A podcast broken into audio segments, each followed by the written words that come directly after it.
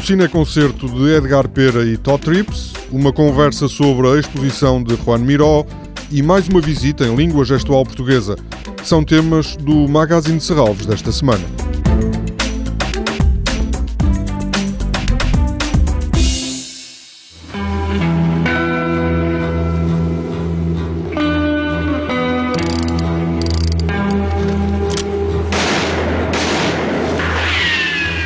Edgar Pera não dá como certo que o cineconcerto de amanhã, no auditório de Serralvos, revisita a saga Southwestern, concebida com os Deadcom.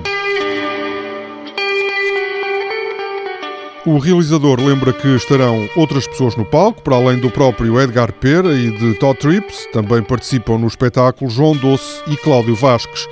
A atualidade é que, antecipa Edgar Pera, deverá de alguma forma surgir ao longo do cineconcerto. Provavelmente vou refletir também sobre a atualidade internacional. Não sei, vivemos num momento muito específico e a humanidade não se anda a portar muito bem, não é? O que é que o preocupa mais recentemente? A eleição de Donald Trump?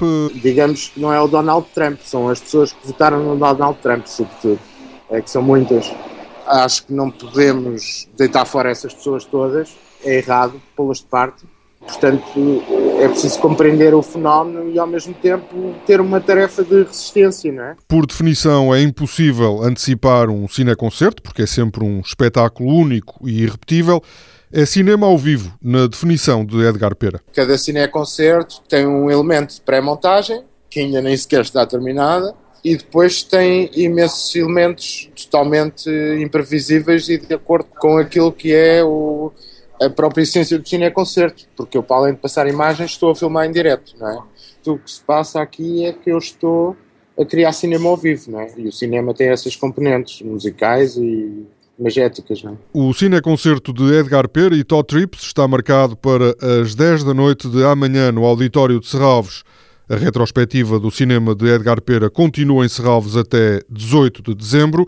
São exibidos 42 filmes em 20 sessões mas não é uma retrospectiva integral. O realizador admite que, no seu caso, isso até é uma impossibilidade. Eu costumo gracejar a dizer que, mesmo depois de morto, é impossível fazer uma integral minha, pelo simples motivo de que tenciono deixar instruções de como montar os meus arquivos, não é?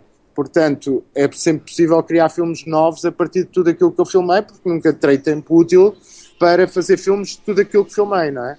É muito complicado fazer um integral, realmente. Eu acho que é impossível mesmo. No auditório de Serralves há ainda uma exposição documental que inclui as colaborações regulares de Edgar Pera com a imprensa, sobretudo no Independente e na revista Capa, que estão expostas ao público pela primeira vez.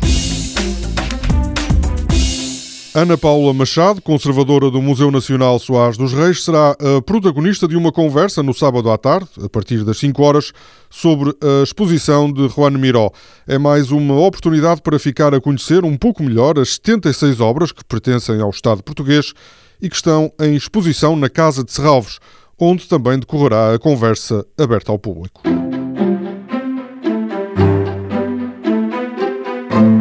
Também no sábado à tarde há mais uma iniciativa destinada à comunidade surda.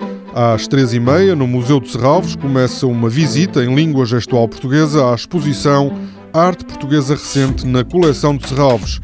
Nessa exposição estão obras de alguns dos mais influentes artistas portugueses desde a geração de 1960. Toda a programação pode ser consultada em serralves.pt ou na página da Fundação no Facebook. Este programa pode também ser ouvido em podcast.